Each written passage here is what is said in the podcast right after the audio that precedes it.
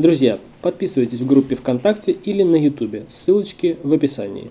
Что значит ты хочешь жить один и самостоятельно? Как это ты хочешь своей страной управлять сам? Нет, дружище. Мы придем и покажем тебе, что такое демократия.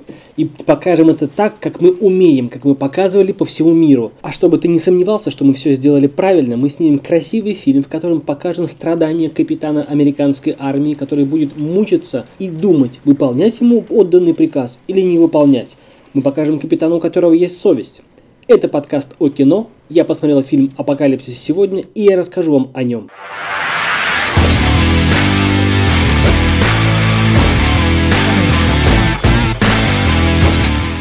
Итак, 11 апреля 2019 года нам в кинотеатрах решили показать очередной раз фильм «Апокалипсис сегодня». Фильм выпущен на экраны в 1979 году. Зачем это сделали сейчас, непонятно, но раз уж вышло, я посмотрел. Ребята, я посмотрел этот кусок, ну, хороший с одной точки зрения американской пропаганды. И вот почему я так говорю.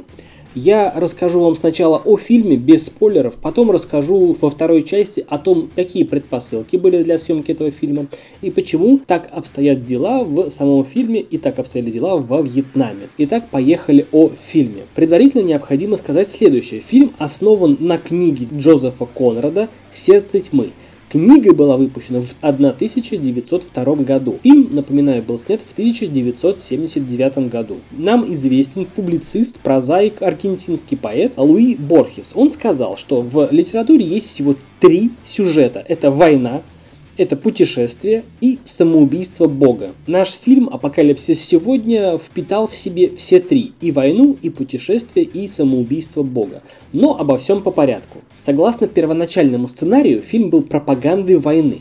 Там даже были прописаны э, реплики главного злодея о том, насколько прекрасна жизнь воина, жизнь воителя, жизнь человека, американского солдата, несущего правду, несущего демократию – и вот э, этот фильм в угоду м, политическим мотивам, когда Америка уже начала проигрывать эту войну, спойлер, э, сценарий переписали, потому что не может же американская киноиндустрия выпустить фильм, который якобы в кавычках не является правдивым.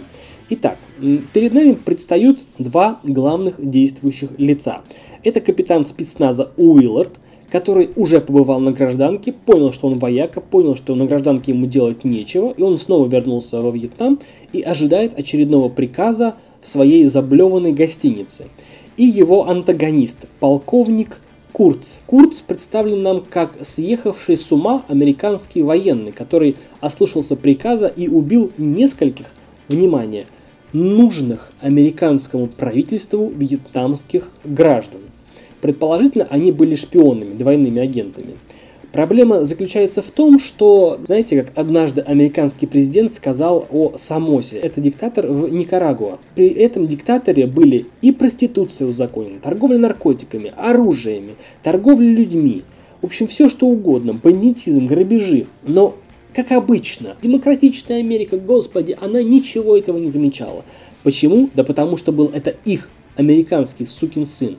А тут Некий полковник Курц, хоть он и блестящий вояка, как потом мы узнаем по ходу фильма, он предал присягу, отказался убивать тех, кого, на кого указывало правительство и стал, и стал сам решать, что ему делать на этой войне. А, проще говоря, он засел в джунглях с вьетнамцами, обучал их, он был для них как будто бы богом, они его почитали, защищали и готовы были отдать за него свою жизнь. Так вот, нашего капитана спецназа Уилларда – выковыривают из заблеванного им же номера гостиницы, в котором он пребывал последние там несколько недель в алкогольном угаре, и доставляют в главный командный штаб. Там ему дают разблюдовку, мол, есть э, Курц, надо убрать, потому что он, понимаете ли, творит бесчинство. Однако, весь фильм сопровождают некие такие мысленные заметки капитана Уилларда. Первая эта заметка звучит следующим образом – инкриминировать кому-то убийство здесь, на этой войне, так же бессмысленно, как штрафовать за превышение скорости на гонках. Ну, видно, что бред. Все понимают, что бред. Понимают, что один из а, вояк выбился из строя, его просто нужно убрать. Но, как бы, фильм о том, что а, Америка несет добро и освобождает бедный вьетнамский народ. Чтобы вы понимали, во второй части я расскажу, почему этот вьетнамский народ бедный и насколько он бедный. Нужно ли там действительно американское присутствие или нет. Итак, далее по фильму. Нашего главного героя, которого играет Мартин Шин, сопровождает команда бойцов на патрульном катере. Они поднимаются вверх по течению, туда, где заканчиваются американские посты, но а, попутно его сопровождает а, воздушная кавалерия, а, между, между знаете, так, походя уничтожая деревни, сжигая напалмом и бомбардировками. Но, как известно, Америка приносит демократию, Америка приносит освобождение. Так вот, предварительно, изрядно отбомбившись по деревне и скинув несколько зарядов на Палма, американская кавалерия приземляется, и тех, кто выжил, тех, кого они не смогли убить этой бомбардировкой, они спасают. Кому-то оказывают первую помощь, кого-то сажают на корабли и отправляют в безопасное место туда, где американские войска еще не бомбили, видимо. Но а, основное действие разворачивается не только снаружи, но и в уме нашего Уилларда, которому в штабе всучили пакет, пакет секретных данных, досье на Курца, на полковника Курца. Я сразу должен отметить, красиво снято, операторская работа хороша, пейзажи, непроходимые тропики, живность, а, люди, которые, с одной стороны, они как бы независимые и бедные вьетнамцы пашут на полях, но вдруг эти же люди выхватывают автоматы, то есть показана надвигающаяся или нависающая постоянно опасность. Попытка несколько оправдать жестокость американцев по отношению к местным жителям. То есть они убивают всех, и кого увидят заранее, чтобы их не убили случайно. Ну, такая вот у них идеология. Ну так идем дальше наш Уиллард путешествует по реке на своем бронекатере и его команды. Он постепенно читает досье на полковника Курца. Он понимает, что полковник блестящий военный. Он понимает, что если бы Курц как будто бы в кавычках не съехал с ума, на родине его ожидала бы гениальная, просто блестящая карьера и работа в высших чинах. Он все это оставил и променял на изображая Бога в джунглях а, Вьетнама. Почему это случается?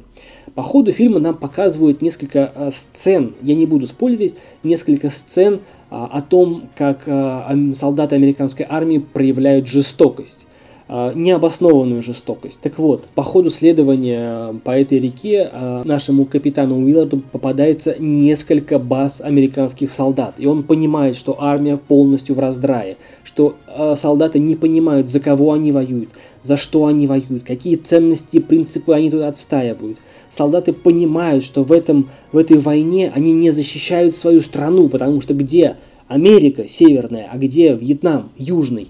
То есть все понимают, что эта война не нужна, воюют так, чтобы можно было выжить и максимально можно было убивать, грабить. Но об этом я расскажу во второй части. Итак, что еще можно рассказать об этом фильме? Очень интересная внутренняя борьба нашего капитана Уилларда. Он по ходу прочтения этого досье на полковника Курца понимает, что они оба очень похожи, что они оба вояки, что они оба решают вопросы силой оружия. Он понимает, что чтобы выжить на этой войне, нужно полностью отключить в себе человеческие эмоции, потому что выполнять отданные приказы и убивать ни в чем не повинных людей э, не может э, нормальный человек. И также наш капитан Уиллард понимает, что уничтожив или отключив в себе человеческое, человек либо сходит с ума, либо становится богом. Так э, нам фильм как бы представляет метафору. На одной чаше весов наш полковник Курц, отключивший в себе человеческое и превратившись в бога для местных вьетнамцев и племен. С другой стороны, наш Уиллард, который уже почти отключил в себе человеческое, выполняет приказ бездумно, и хочет убить своего собрата, своего собрата, брата по оружию, нашего полковника Курца. Что я могу сказать об этом фильме, если не очень э, сильно распространяться? Идти в кино на фильм 1979 года я бы не стал. Посмотреть, э, взять диск у друга, да, возможно. Но каковы цели? Я посмотрел этот фильм, чтобы рассказать об этом вам, и он меня сподвигнул почитать, узнать об этой войне, для чего она была, кому она была выгодна, почему американцы там, зачем же это. Вот если вы преследуете такие цели, что вам нужна мотивация узнать об этой войне, да, фильм смотреть стоит. Если вам нужно просто а, хороший фильм на вечер, я расскажу вам о других фильмах в последующем, в следующих выпусках своего подкаста о кино. Итак, первая часть закончена, я рассказал вам о том, почему этот фильм стоит или не стоит смотреть. Далее будет вторая, в которой я расскажу о том, почему этот фильм был снят, как этот фильм был снят, чем же на самом деле занимались американские войска во Вьетнаме и что явилось следствием пребывания американских войск во Вьетнаме в наши с вами дни. Ну что же, приступим ко второй части нашего подкаста об войне в Вьетнаме. Можно задаться логичным вопросом, а почему же Вьетнам все время воюет? На самом деле на долю вьетнамцев в 20 веке выпало очень много войн. Да, им не повезло, сильно не повезло. Сначала Вьетнам был колонией Франции. Потом в ходе войны на Тихом океане были оккупированы японцами. Потом вернулись французы. Потом Вторая мировая война – влияние французов ослабло. И на Северном Вьетнаме начали приживаться идеи коммунизма. Американцы, думая, что это идеи советского коммунизма или китайского коммунизма, решили вторгнуться в Южный Вьетнам, дабы не отдавать весь Вьетнам в идеи коммунизма. Но нужно понимать и проследить определенную закономерность. Вспомните, Тайвань, северный и южный, Корея, северная и южная. Посмотрите, как образовалась Тайвань. Итак, дело вовсе не в том, что Вьетнам какой, обладает какой-то воинственностью необыкновенной. Дело в том, что они хотели просто жить в едином, независимом вьетнамском Вьетнаме, без всяких внешних управлений, без всяких указок и без всяких привнесенных извне демократий по каким-то там непонятным или чуждым им образцам. А им, вьетнамцам, активно мешали. Они были просто вынуждены воевать. Воевать долго, тяжко, с большими потерями. Просто упрямые, выстояли. И в конце концов, опять же спойлер, кто не знает историю, они таки получили независимость. Итак, этот фильм рассказывает о одной из э, частей э, этой войны, о части войны Вьетнама с США.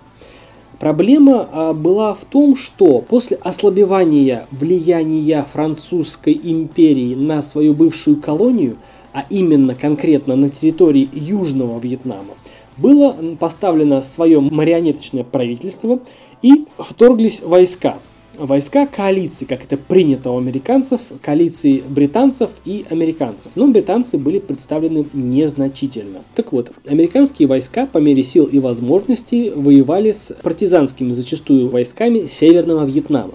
Войска Северного Вьетнама за долгие годы войны приспособились к джунглевидной местности и, соответственно, удачно маскировались. Удачно маскировались при подходе для выполнения диверсионных задач – или убийства американских военных. И при отходе тоже услов, очень успешно использовали джунгли и систему э, вырытых тоннелей.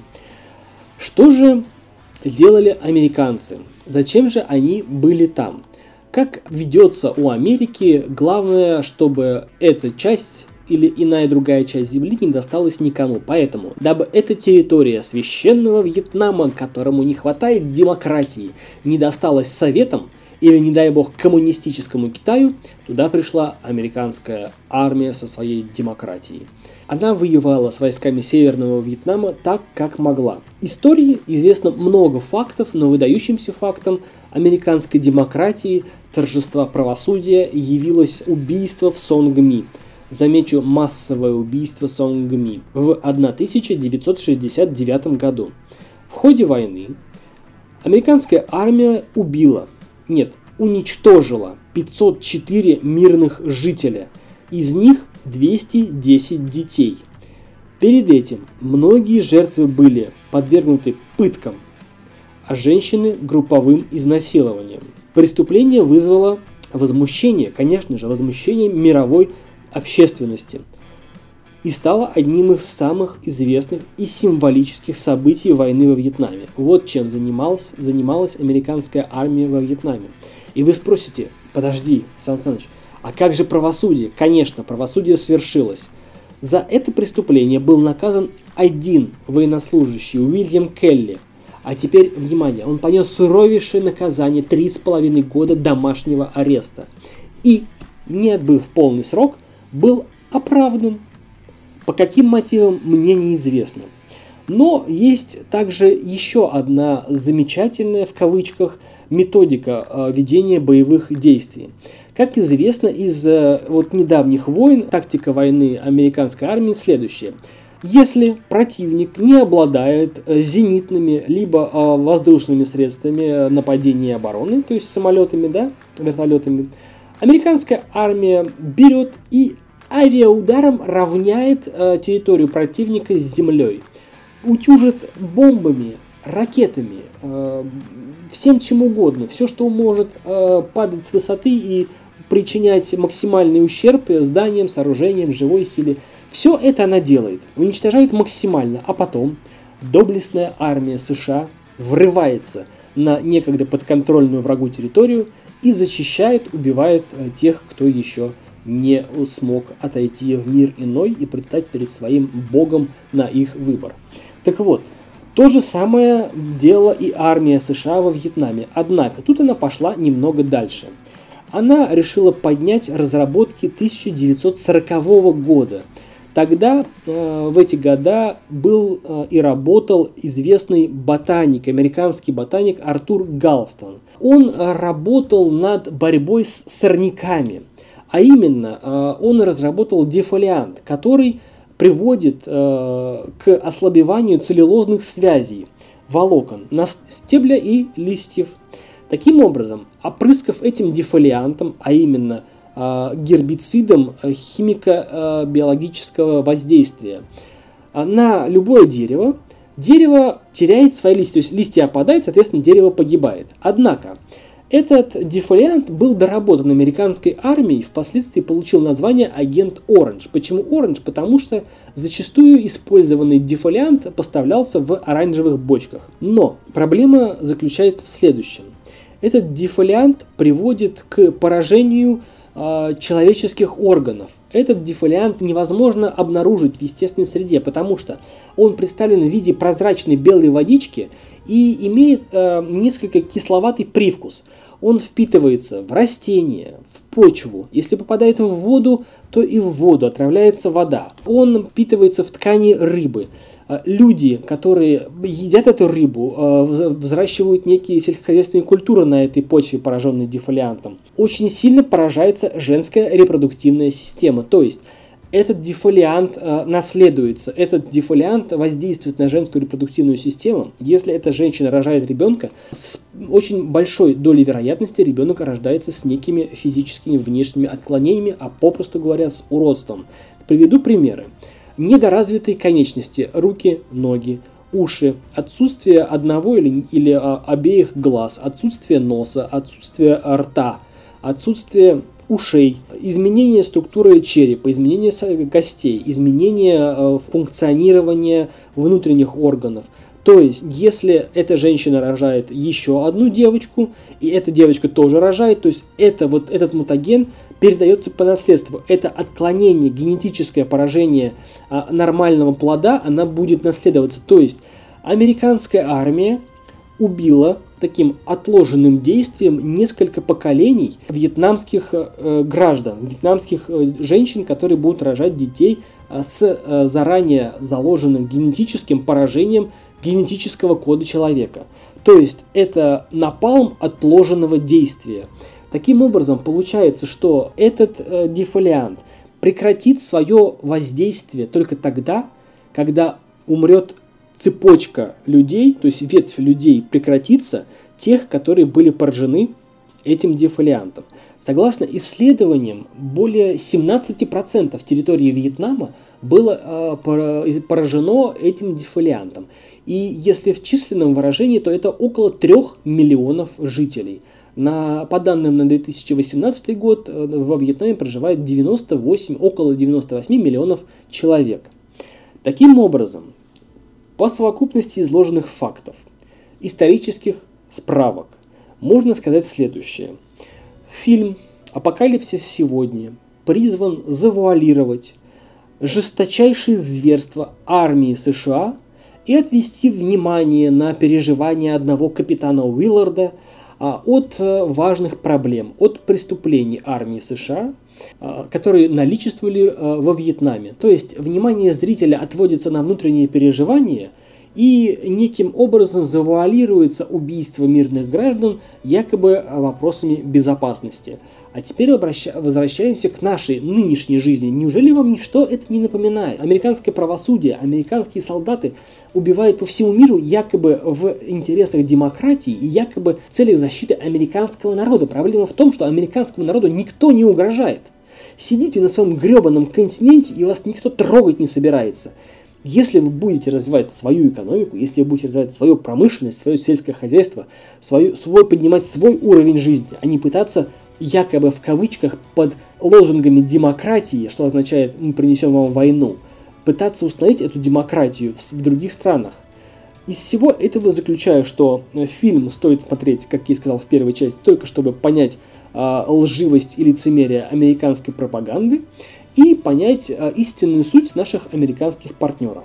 Что еще могу добавить? Смотрите и слушайте подкаст о кино. С вами был Сан Саныч, а это был обзор на фильм «Апокалипсис сегодня». Всего вам хорошего!